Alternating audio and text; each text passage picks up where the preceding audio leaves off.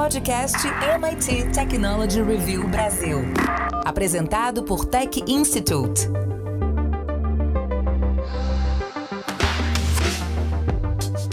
Olá, sou André Miceli e esse é mais um podcast da MIT Technology Review Brasil. Hoje eu, Rafael Coimbra e Carlos Aros vamos falar sobre o mercado de TI. Nossa conversa vai se basear num artigo que saiu aqui na MIT Technology Review Brasil, cujo título é Por que as grandes empresas têm tanta dificuldade em contratar profissionais de tecnologia. Para participar dessa conversa, está aqui o autor do artigo, Gustavo Caetano, CEO da Sambatec. Gustavo, meu amigo, seja muito bem-vindo. Meu querido André, amigos, Carlos e Coimbra, estou super feliz de estar aqui com vocês hoje. Muito legal. Bom, como sempre, antes de começar, eu quero lembrar que o nosso podcast é um oferecimento do SAIS e da Salesforce e também quero convidar você que nos ouve a conhecer os benefícios exclusivos para os membros da nossa comunidade. Vai lá em www.mittechreview.com.br barra assine.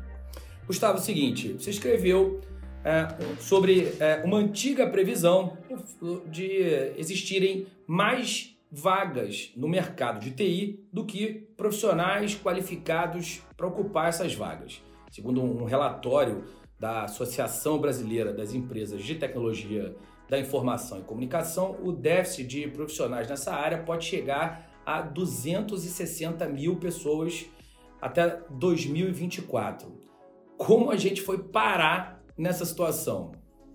Impressionante, né, André? Porque se a gente pensar, cara, nós estamos falando de um país onde nós temos mais de 30 milhões de pessoas desempregadas. E ao mesmo tempo você está dizendo aí né, que são mais de 250 mil vagas abertas. Como assim essas coisas não se conectam? E eu acho que tem algumas, algumas teorias né, que a gente pode trazer. Né? A primeira delas é que a, a, toda empresa vai virar uma empresa de tecnologia.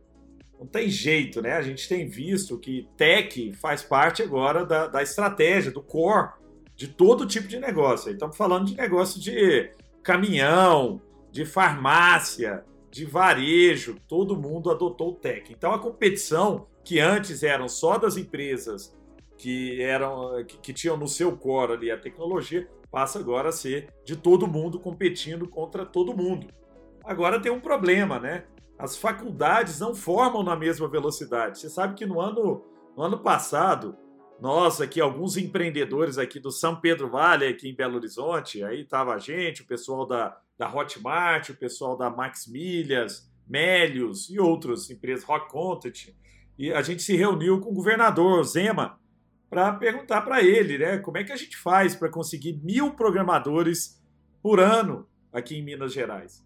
E a resposta dele, do time, foi impossível. Assim, o governo não consegue formar nessa velocidade que o mercado tem demandado. Né? E mais, as escolas públicas não formam, ou as, as faculdades em geral não formam nessa, nessa velocidade e também não formam conectadas com o mercado. Se você pegar um curso de de computação da, da Universidade Federal né, de Minas Gerais, que é um dos bons cursos de computação aqui no nosso país, você tem, né, em média, aí, né, uma turma de 50 alunos, se formam 20 e poucos alunos, e aí, na hora que você vai ver, esse cara ele, ele tem uma formação muito ampla, né, muito boa, com muita matemática e tudo mais, mas é algo que às vezes está desconectado com as demandas da, do, do, do, mercado, né? Aquela demanda de, pô, preciso de um cara de UX, preciso de um cara de, né, que que tenha uma linguagem mais específica, que sabe trabalhar já na nuvem.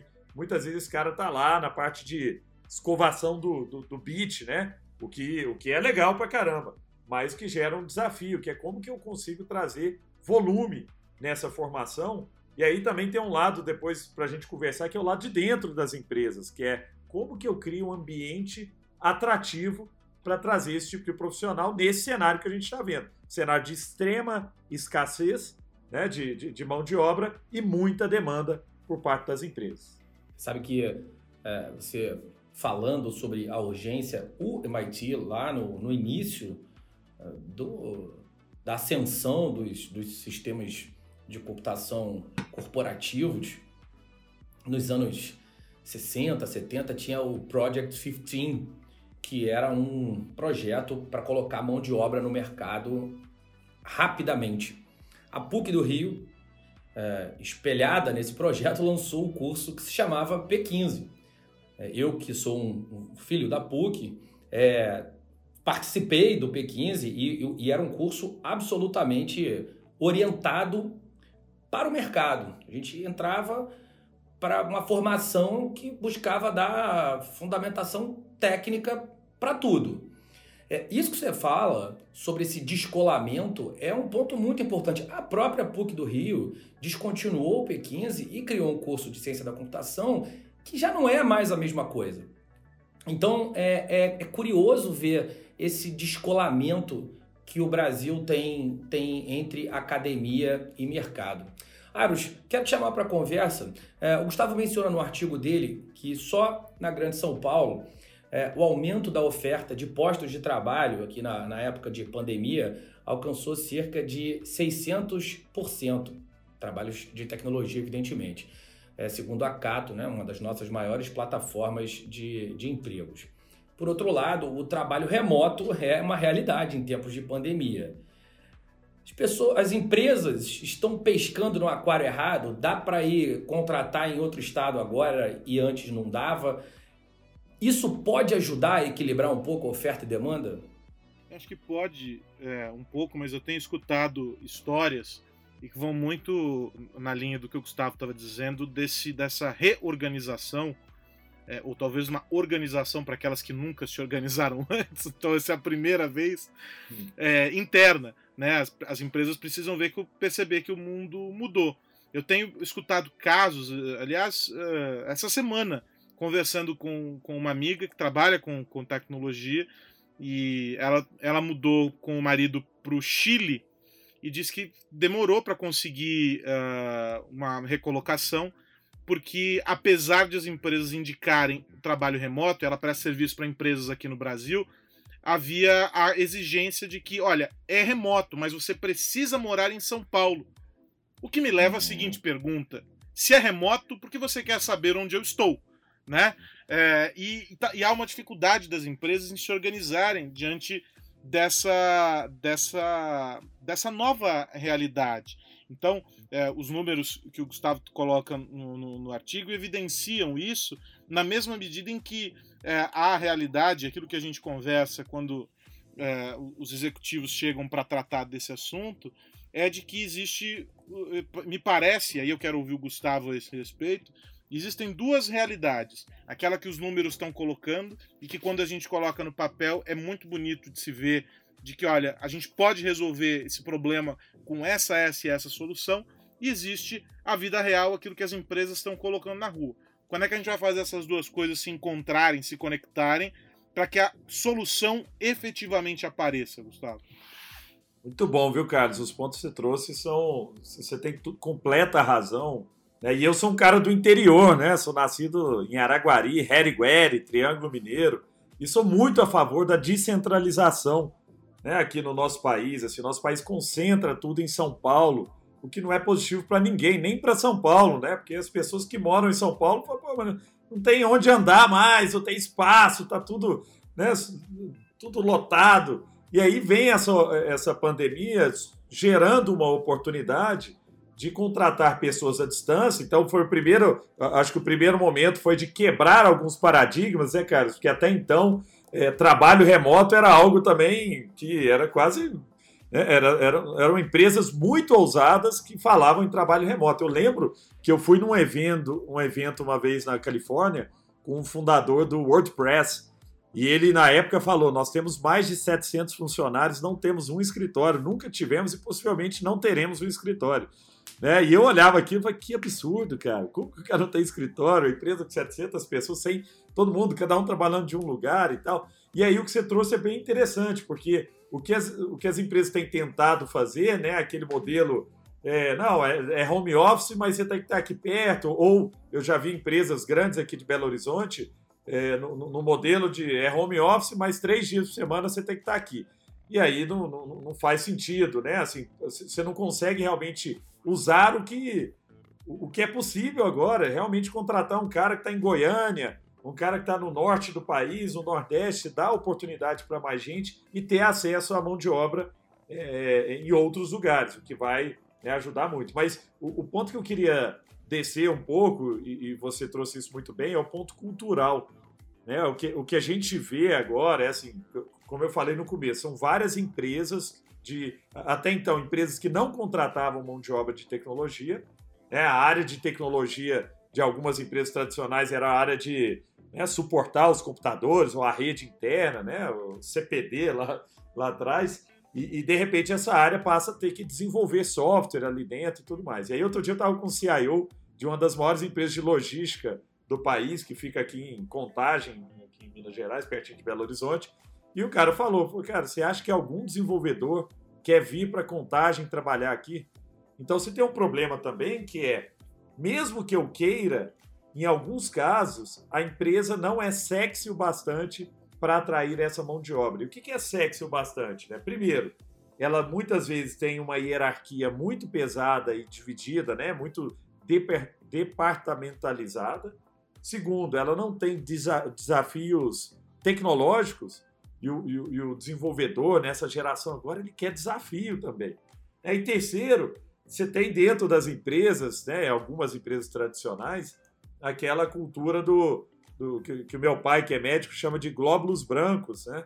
que é aquela defesa do organismo, são aquelas áreas que ficam dentro da empresa, geralmente RH financeiro e jurídico, que matam a inovação, que matam o novo. Então o cara chega lá cheio de pilha, querendo fazer alguma coisa nova, e aí vem o jurídico e fala: não, mas isso aí vai dar problema para a gente, isso aqui pode, o Ministério Público vai vir em cima, não sei o quê, e acaba com a inovação. E aí você tem que manter o time lá só para sustentar né, a, a, a, operação, algo que não é, é lógico que é necessário, mas não é a coisa mais atrativa para conseguir uma mão de obra é, super escassa, como a gente tem visto agora.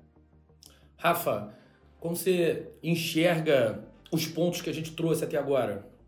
Eu estava aqui pensando já mais alto, né? E aí me, me choquei com essa fala do, do Gustavo.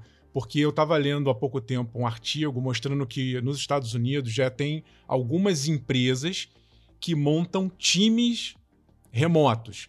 Por que eu estou dizendo isso? Porque tem essa parte TI que é aquela que o Gustavo estava falando que tem que ficar ali permanentemente cuidando da infraestrutura da empresa, vendo se está tudo funcionando, se está tudo rodando. Ela tem que ficar quase que fixa dentro ou fora da empresa. Mas existe uma outra parte, que é essa mais ligada à inovação e à criação. Muitas vezes você monta ali uma equipe para desenvolver um projeto.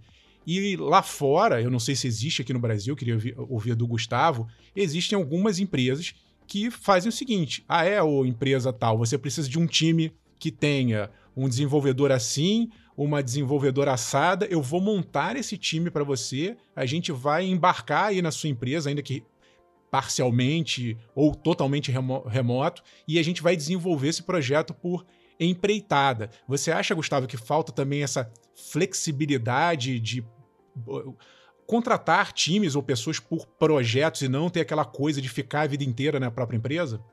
Sim, e isso, isso você tem que ser, é, você tem que estar tá desapegado, né, assim, de, de, uma certa maneira, né, de entender que uma vez eu lembro que o professor lá da, da, da Singularity falava que os melhores, os melhores profissionais nunca estarão na sua empresa.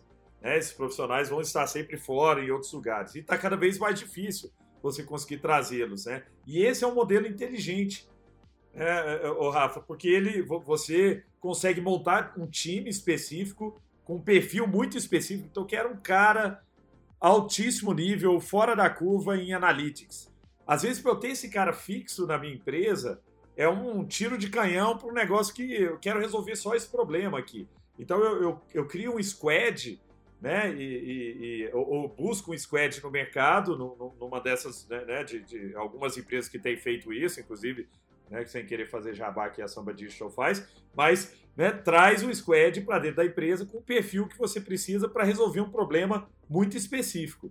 Esse é um tipo de, de, de, de maneira né, que, que você consegue fazer com que aquela inovação um pouco mais né, disruptiva, eu não digo tão disruptiva, porque acho que é, é, essa dificilmente acontece, mas aquela um pouco diferente, ela aconteça num formato de satélite, é como, né, como num planeta que tem os seus satélites em volta, ele não.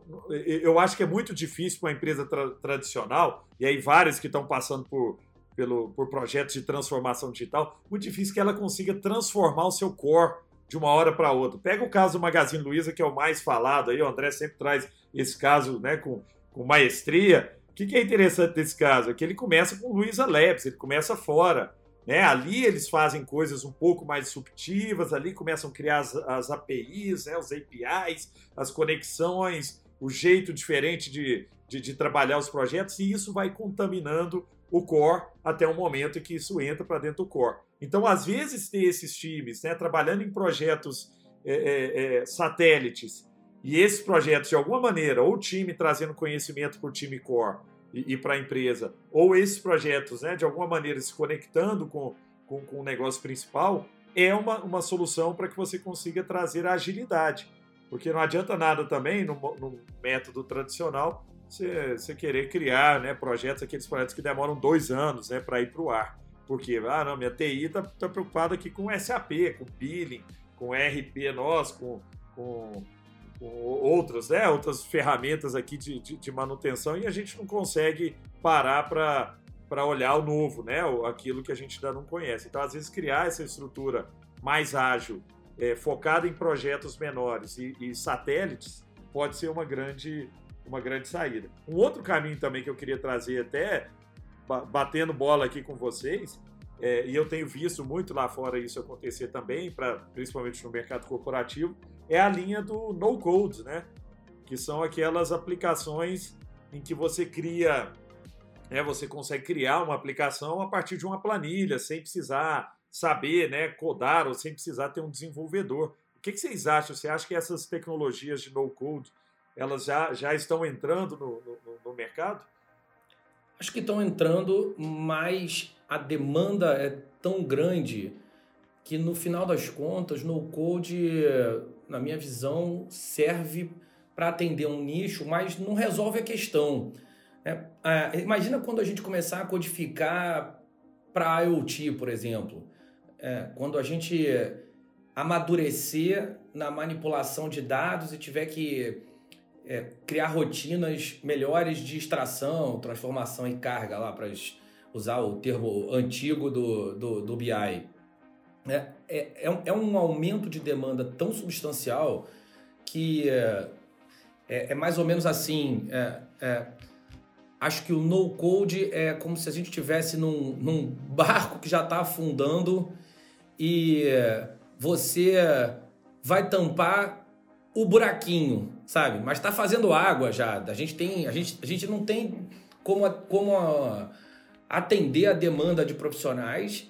Essa, esse aumento de demanda deve continuar e isso significa que o déficit deve crescer. Se no code não existisse, eu entendo que o déficit cresceria, cresceria ainda mais.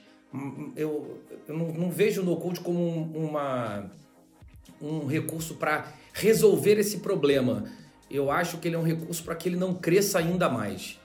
Porque a gente tem uma demanda muito significativa e não tem nada que indique que nos próximos anos vai ser diferente. Pelo aumento de, de tecnologias e também pelo que você falou, Gustavo, no início da nossa conversa. É, o fato de toda empresa ter se tornado uma empresa de tecnologia aumentou. A questão é que algumas dessas empresas ainda não se deram conta disso. Quando elas se derem conta, vai aumentar ainda mais. É, esse é, é, um, é uma, essa, no final das contas, é uma oportunidade. O Brasil deveria encarar isso como uma oportunidade e os profissionais também, já que não há um projeto de país é, e, e, nem, nem é, os estados têm iniciativas isoladas para tentar resolver essa questão, para criar é, vales do silício alike é, as pessoas deviam entender que a gente tem uma baita oportunidade na frente. E o mercado acaba absorvendo mão de obra com níveis de qualificação muito distintos. Dá para, com pouca qualificação, a pessoa entrar no mercado também. Tem, tem, tem boas oportunidades pela frente. Mas é o seguinte, a gente fez uma enquete para esse episódio lá no site. A gente perguntou qual a maior barreira na contratação de profissionais de tecnologia. E aí é interessante, a gente recebeu muitas respostas e, e é interessante ver que tem um pedaço que acredita que o problema está no contratante, e aí tem a ver com o que você fala sobre as empresas serem sexys o suficiente, e tem um pedaço que acredita que o problema está nos contratados que não se capacitam. Então a gente tem exemplos como o da Bárbara Castro, que acha que quem contrata não sabe especificar necessidades, que é um mercado generalista. Tem o Isaac Moura, que disse que os recrutadores são travados e antiquados. E aí do outro lado você tem gente como o Pablo Oliveira, que disse que é por causa do nível de proficiência é, dos profissionais. Então são visões antagônicas mesmo. Rafa, o que, que você acha é, desse cenário das respostas? Tem um lado certo ou os dois estão certos? Tá todo mundo certo, André. É, eu acho que eu, é um problema extremamente complexo. Vou colocar mais uma complexidade, além do que o, o pessoal que no, nos acompanha mencionou, que é a questão de desigualdade de gênero. É, é uma área, o Gustavo também cita no, no texto dele, né? Mas eu participei de um evento essa semana aqui na Universidade Federal do Rio de Janeiro sobre com números de como faltam mulheres nesse mercado como ainda existe um preconceito né, nas áreas do STEM, né, que em português é ciência, tecnologia, engenharia e matemática. Então, só para a gente ter uma noção da, da proporção aqui no Brasil, a nossa mão de obra aqui no Brasil é composta 56% masculino, 44% feminino. Quando a gente vai para essas áreas mais exatas, incluindo as tecnologias, o público masculino vai a 69 e o feminino cai para 31. No ensino superior, é, aumenta ainda mais esse, esse gap. Tem 70% de estudantes, professores homens e só 30% mulheres. As áreas que mais pecam nesse quesito são engenharia e tecnologia da informação. É importantíssimo que a gente comece a estimular, incentivar, fazer com que as meninas, desde cedo, entendam que existe hoje uma, um mercado né? já olhar como profissão, que elas se reconheçam no meio dessa profissão que ainda é composta, em sua maioria, por, por homens, porque isso é, vai estimular e vai aumentar, vai, vai ajudar, como você falou, André. Eu acho também que low code, no code não resolve, mas ajudam. Mas se a gente juntar um pouquinho daqui com um pouquinho dali, talvez a gente avance. É importantíssimo trabalhar na questão da, da desigualdade de gênero.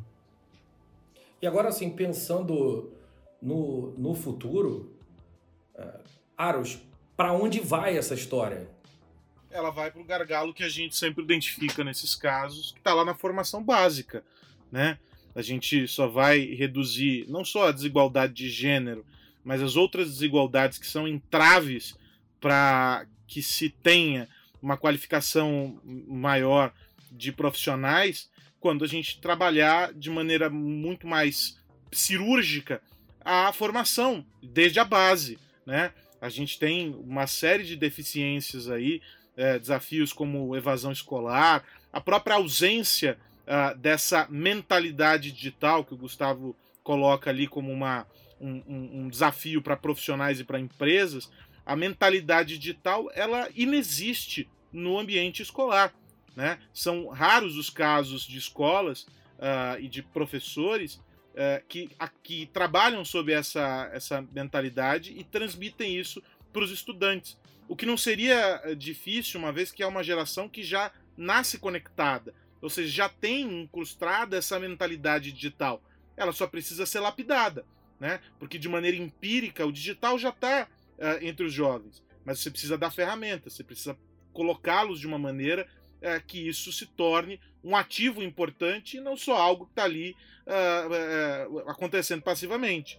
Então, é, trabalhar isso para que lá no, no, no, na ponta é, esse jovem se torne um profissional é, com condições de competir no mercado, seja aqui no Brasil ou em qualquer outro lugar, é o nosso grande desafio. Quando a gente olha historicamente outros países que conseguiram hoje alcançar índices importantes em, em posições importantes em, em rankings internacionais uh, de inovação. Todos eles começaram subindo posições uh, no que diz respeito à educação e reformulando os modelos de ensino, reformulando até hoje. o que a gente assistiu, por exemplo, ao longo dos, dos últimos meses aí, é, como a suposta adaptação do ensino ao modelo digital, passa longe do que a gente precisa. Passa longe nas faculdades que, teoricamente, teriam condições de fornecer isso de uma maneira mais inteligente e mais adaptada a essa nova cultura, e assim, a séculos de distância do ensino básico. Então, a gente tem um gargalo importante para resolver que se reflete no mercado de trabalho. Por isso que as empresas gastam uma fortuna requalificando profissionais para que eles atendam essa dinâmica. E tem um outro elemento, né? A gente precisa aproximar cada vez mais a academia do mercado de trabalho. Enquanto é, o, o, o, a academia é, olhar para uma direção e as empresas olharem para outra, a gente não vai se encontrar. Né? E esse é o grande desafio também, é mais um grande desafio que eu vejo é, é, que a gente avançou muito nesse caso. Esse, esse especificamente houve avanços importantes ao longo dos últimos anos, mas a gente precisa avançar ainda mais. Gustavo, tem luz no final desse túnel? É um trem ou é a saída? Eu acho que é, tem luz, é, mas é, é, o que o Carlos falou, o que você trouxe também, assim, a gente precisa de um, de um programa mais amplo, né? A gente só consegue mudar o nosso país se a gente mudar a base, porque quem faz aula de programação hoje é filho de rico. É a escola de rico que tem programação, tem robótica, mas vai na escola pública, não tem. E é ali que muda, né? A gente muda o país e se a gente conseguir trazer a, a base da, da, da nossa pirâmide para né, incluí-los nesse, nesse mundo digital. E a gente está vendo tanto de oportunidade que existe. Eu tive uma vez é, a oportunidade de ficar uma hora com Satya Nadella, né, o presidente mundial da, da Microsoft. E ele me perguntou o que, que a Microsoft pode fazer pelo Brasil. E eu falei exatamente isso. Falei, ó, eu acho que a gente está treinando a nossa, a nossa juventude né? Você pegar a classe mais baixa aqui do Brasil, está sendo treinada para profissões que vão acabar, o cara está sendo treinado para ser mecânico, é, é, para ser é, é eletricista, para ser são profissões que, que daqui a pouco o robô vai fazer tudo. Né? E a gente deveria estar tá treinando essa geração, e ele é um indiano, ele sabe bem disso, que a Índia fez esse movimento, treinando para o mundo digital. Né? Visto que hoje eu não conheço ninguém que é, que, que, que, é desempregado nesse mundo digital. Eu não conheço programador desempregado hoje, por pior que o cara possa ser. Né? Então, mas eu acho que existe sim. Um, um, exemplo que eu até trago no artigo é da própria, própria Tribe. A Tribe é uma, uma, uma escola de programação mas eu achei muito interessante o modelo de negócio deles. Né? Eles são até aqui de, de Minas Gerais, de Belo Horizonte, e eles criaram um modelo que é o seguinte: se você não tem, você tem que fazer o um processo seletivo para entrar na escola. Se você não tem condições financeiras de, de arcar com a, com a mensalidade, você não precisa pagar. Se você passar no, no processo seletivo e entrar, você faz o curso inteiro, é um ano, né, podendo chegar a dois anos, você faz o curso inteiro e no final eles, eles têm uma conexão com o mercado para levar esses alunos. Né? A Samba tem contratado muitos desses alunos da, da, da Tribe. E quando você começar a receber mais do que R$ 3.500, aí sim você começa a pagar o curso né, de maneira parcelada de volta para a Tribe. Então é uma empresa que já levantou mais de 60 milhões de reais em investimento, com fundos aqui e lá de fora, um modelo de negócio diferente. E o que, que esse modelo traz? A possibilidade de inclusão, né? porque senão é o que a gente conhece. Quem vai ter mais de mil reais para pagar numa mensalidade um curso de programação. A gente, né, infelizmente, é o topo da pirâmide aqui no nosso país e isso não muda, não muda né, o, o nosso futuro. Então, se a gente quer mudar o futuro, a gente realmente tem que ser muito mais diverso, como o Coimbra trouxe, e muito mais inclusivo né, para conseguir fazer essa mudança para que no final do túnel tenha uma luz é, boa, né, a luz da saída. É isso, chegamos naquela hora inevitável, a hora de virar a chave. O que mais você precisa saber? Carlos Aros, rapidinho, qual a dica da semana para os nossos antenados? Já que o Gustavo falou do Satya Nadella, vamos falar da Microsoft que finalmente entendeu que a Cortana não nasceu para competir com o Google Assistant, Siri e Alexa. A Cortana está sendo desabilitada em Android e iOS, assim como já tinha sido desabilitada a compatibilidade para outros para outras plataformas. Né? O sonho da Microsoft de ter a Cortana em geladeiras e afins não se cumpriu. Mas eles entenderam que tem um potencial importante ali e os executivos da Microsoft vão trazer a Cortana cada vez mais para aquilo que a Microsoft sabe fazer muito bem, que é oferecer os serviços para o mercado corporativo. Né? As soluções que a Microsoft tem hoje operando por meio da nuvem têm sido é, chave para, enfim, a transformação e a, a, a, a operação de várias empresas. E eles vão usar os recursos que a Cortana aprendeu ao longo desses últimos anos e otimizou ao longo desses últimos anos para essas funcionalidades. Então, é menos uma assistente pessoal para brigar aí com, com é, os que já estão no mercado, embora ela seja relativamente velha aí nesse universo, se não me engano é 2015 o, o, o anúncio dela, é, mas ela agora se recolhe para um outro segmento. Brigam, portanto, é, para serem queridinhos aí da turma, é, Siri, é, Alexa e o Google Assistant o, no caso específico da Siri, com mudanças anunciadas pela Apple, seguindo a filosofia da empresa aí de tentar manifestar mais diversidade e inclusão nos, uh, nos, nos, produtos, a Siri passa a não ter uma voz definitiva, os usuários vão poder escolher entre vozes masculinas, vozes femininas, usando inclusive aquele aprimoramento de texto por meio de inteligência artificial, usando redes neurais. Então, cada vez mais naturalidade na fala da assistente pessoal. O mercado dos assistentes está bombando, está sobrando vaga é, para programador, está difícil para os assistentes pessoais. As vagas estão todas preenchidas por esses aí, viu, André? Verdade. Rafa Coimbra, diga lá. André, tô de olho num grande feito tecnológico que pode acontecer a qualquer momento ao longo desse mês de abril. Primeiro voo extraterrestre autônomo. Estou falando de um helicópterozinho chamado Ingenuidade, que foi embarcado no Perseverança, aquele rover da NASA que pousou em Marte em fevereiro, e ele teve ali tipo um Kinder Ovo. Tinha ali dentro um helicópterozinho.